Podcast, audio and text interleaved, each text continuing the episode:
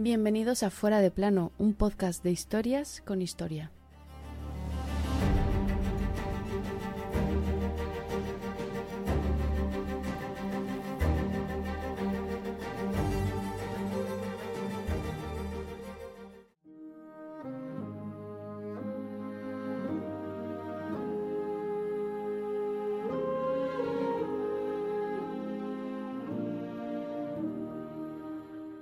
Todo comenzó por unas bolsas de té.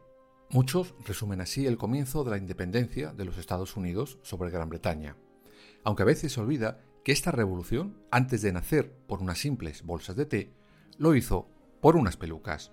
Sí, como lo oís, esta es la base de la llamada Matanza de Boston del 5 de marzo de 1770. Aunque que sí, que fue en Boston, pero que de matanza tuvo más bien poco.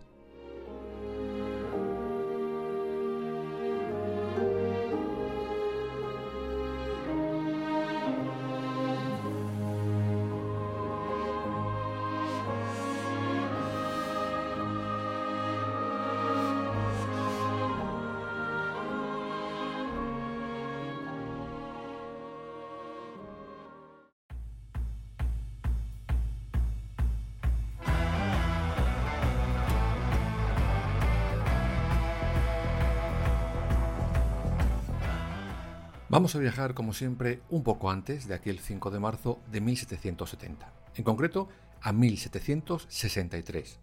Ese año termina la guerra llamada de los siete años, porque sí, dura exactamente siete años, desde 1756 hasta 1763. En esta guerra luchan dos grandes bandos. Os les presento. En uno están Gran Bretaña, Prusia, Portugal y varios estados alemanes. En el otro nos encontramos a Francia, el Imperio Austriaco, España, Suecia, Nápoles y el Imperio Ruso. ¿Y cuál fue el origen? Pues como casi siempre ocurre en estos casos, la afición de unos de recuperar territorios que cree suyos. En el caso de la guerra que nos ocupa ahora, los Habsburgo del Imperio Austriaco deciden recuperar un territorio llamado Silesia. Esto actualmente se encuentra situado en la Polonia de hoy en día. Los austriacos habían perdido esta zona frente a Prusia en un conflicto anterior y parece que no les debió de hacer mucha gracia porque dijeron, vale, vamos a recuperar lo perdido.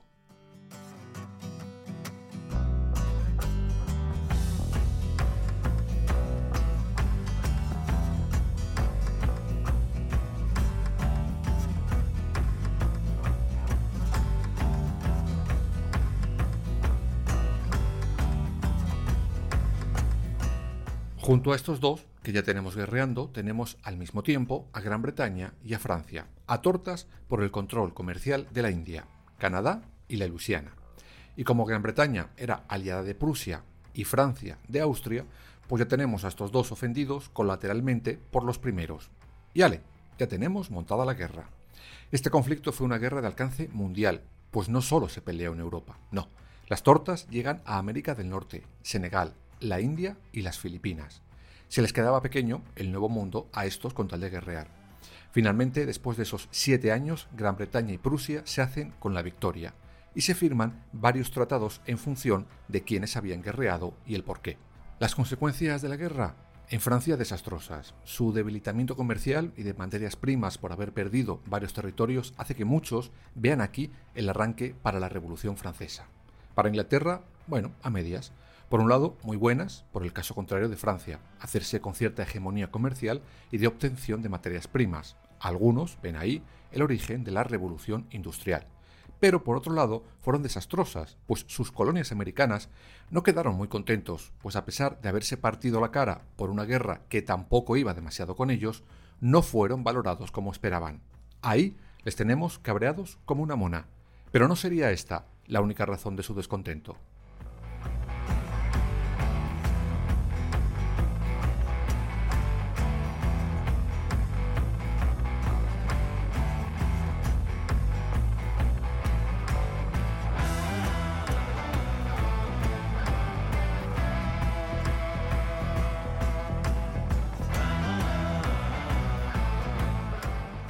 En ese momento, los colonos americanos eran todavía súbditos, más o menos obedientes, de la gran corona inglesa, aunque poco a poco la cosa iba a cambiar.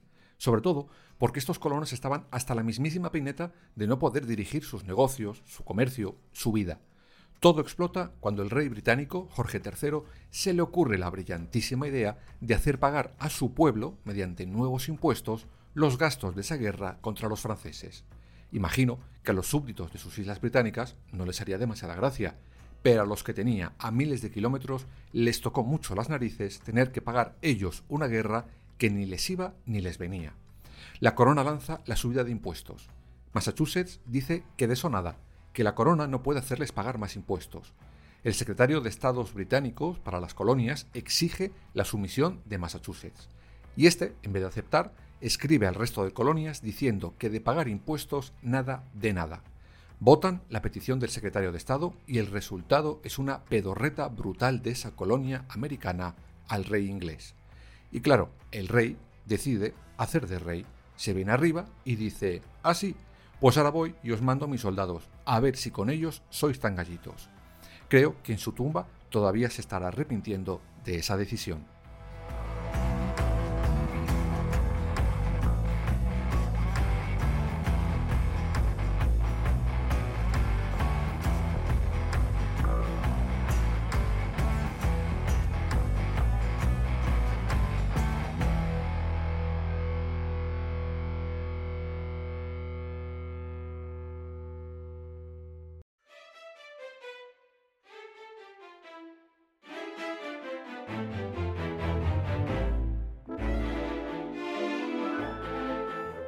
En el otoño de 1768, el rey ocupa militarmente Boston. Esa decisión provocará la ira de un montón de gente de la ciudad.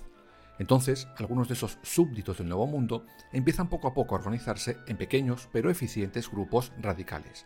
Unos lanzan panfletos, otros van un poco más allá y organizan boicots de productos importados de su tierra madre, Gran Bretaña. Con el paso de los meses irán pasando de panfletos a darse de tortas entre los habitantes de Boston y los soldados británicos. Esas tortas llegan a su punto álgido aquel 5 de marzo de 1770.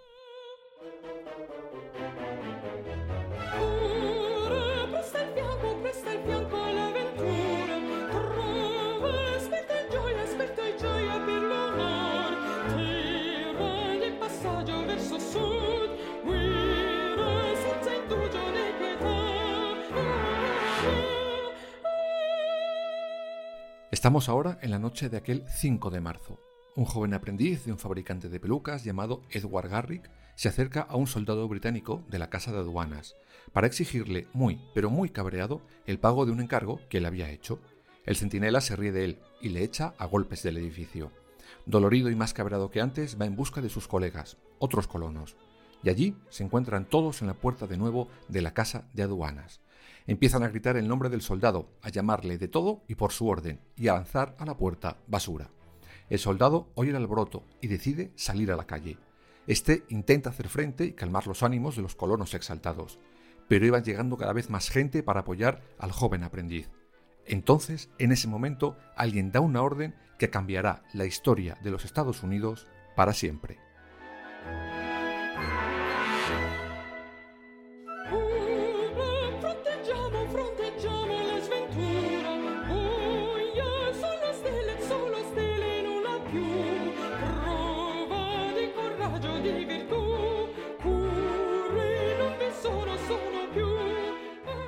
La orden fue disparar.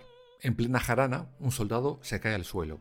Sintiéndose humillado y cabreado como él solo por el empujón que ha acabado con su culo en el suelo, dispara su mosquete contra la turba. Esto hace que otros compañeros suyos disparen por si acaso contra la multitud. Eran de gatillo fácil. Estaban disparando sin saber muy bien por qué, pero ellos lo hacían. Al final de aquella jarana, cinco colonos resultaron muertos. Sí, la matanza de Boston acaba con la vida de cinco personas, que sintiendo las muertes de la gente, aunque fueran solo cinco, creo que llamar matanza o masacre, como también se la conoce, a la muerte de cinco personas, es un pelín exagerado. Pero no se la llamó así por casualidad, no, ni mucho menos. Luego veremos quién la califica así y el por qué. Tendrá mucho sentido.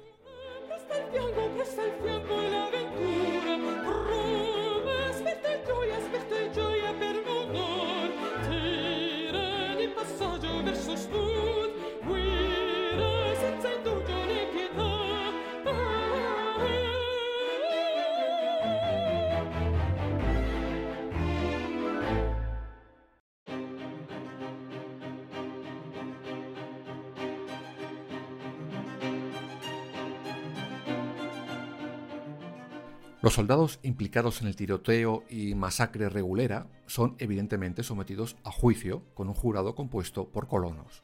Serán defendidos por John Adams, alguien que acabará siendo muy importante en el futuro de los Estados Unidos, pues pasará de defender a estos soldados a ser uno de los padres fundadores del nuevo país. Será además el sucesor como presidente de George Washington. Bien, Ocho soldados fueron acusados, finalmente seis fueron absueltos, incluido el capitán de todos ellos, Thomas Preston, quien en el juicio declara que él jamás dio la orden de disparar. El jurado no ve probado que él diera esa orden, por eso se le absuelve. Dos de los soldados sí son condenados por homicidio involuntario, aunque la condena no hace ni pizca de gracia a los colonos en Boston. Se sienten agraviados y timados. Esos dos soldados son los únicos que cargaron dos veces su mosquete.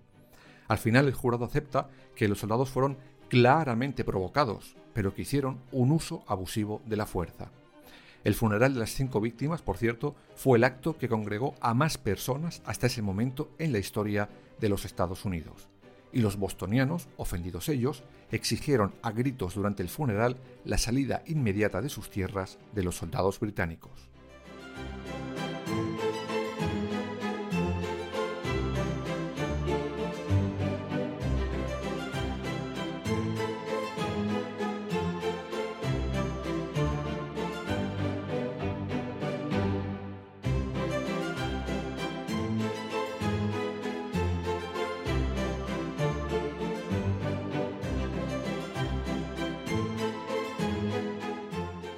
Antes os he dicho que hubo alguien que muy intencionadamente acuña el término de masacre o de matanza para referirse al altercado que os acabo de narrar. Ese hombre era Samuel Adams. Sí, os sonará el apellido, pues era primo segundo del abogado defensor de los soldados durante el juicio, el padre fundador y posterior presidente John Adams. Pues bien, Samuel Adams, que también será padre fundador de los Estados Unidos, acuña el término de masacre para usarlo con fines propagandísticos. Necesitaban una bandera, una gran chispa para que la idea de levantarse frente a los británicos prendiera en el resto de las colonias. Primero fue lo que os conté al principio de negarse a pagar ese nuevo impuesto de Jorge III. Ahora sería el incidente del 5 de marzo. Si cuenta que mueren cinco personas en una tangana entre soldados y colonos, quizás no hubiera aprendido absolutamente nada. Por eso decide darle lírica y más emoción patria. No, no se inventa el número de víctimas, porque hubiera podido jugar al final en su contra tal mentira, pero sí que argumentó que la importancia de aquellos hechos radicaba no en el número de víctimas, sino en que eran trabajadores, clases modestas, que habían iniciado un momento revolucionario contra una injusticia británica. Aunque está fuera que un soldado no había pagado por unas pelucas.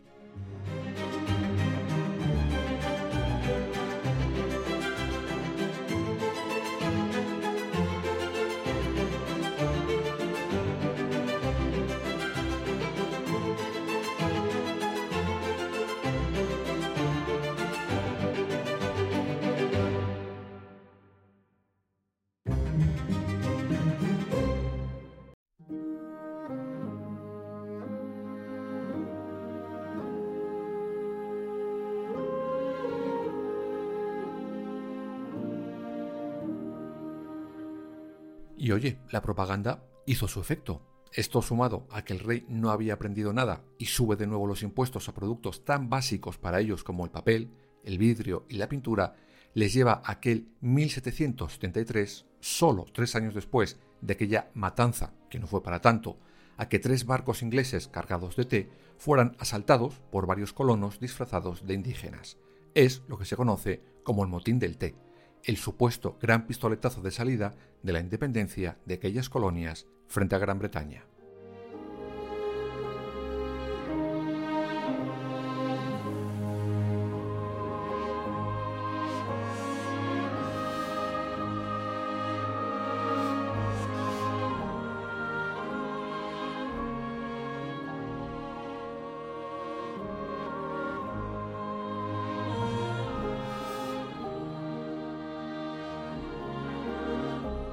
Como acabamos de ver, gracias a la propaganda, la mecha de la independencia prendió rápidamente por los futuros Estados Unidos, y todo gracias a unas pelucas. Por cierto, es curioso en la historia ver cómo al mismo hecho se le puede llamar de maneras tan diferentes, dependiendo de quién lo cuente. Para los americanos, esos hechos se recordaron como la matanza sangrienta de Boston. Para los británicos, es el incidente de King Street.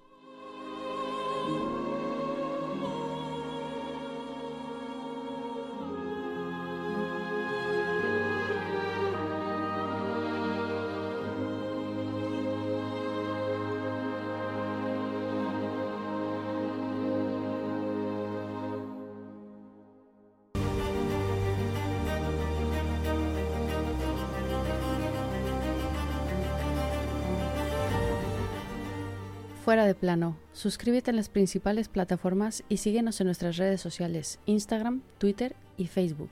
Fuera barra baja de plano.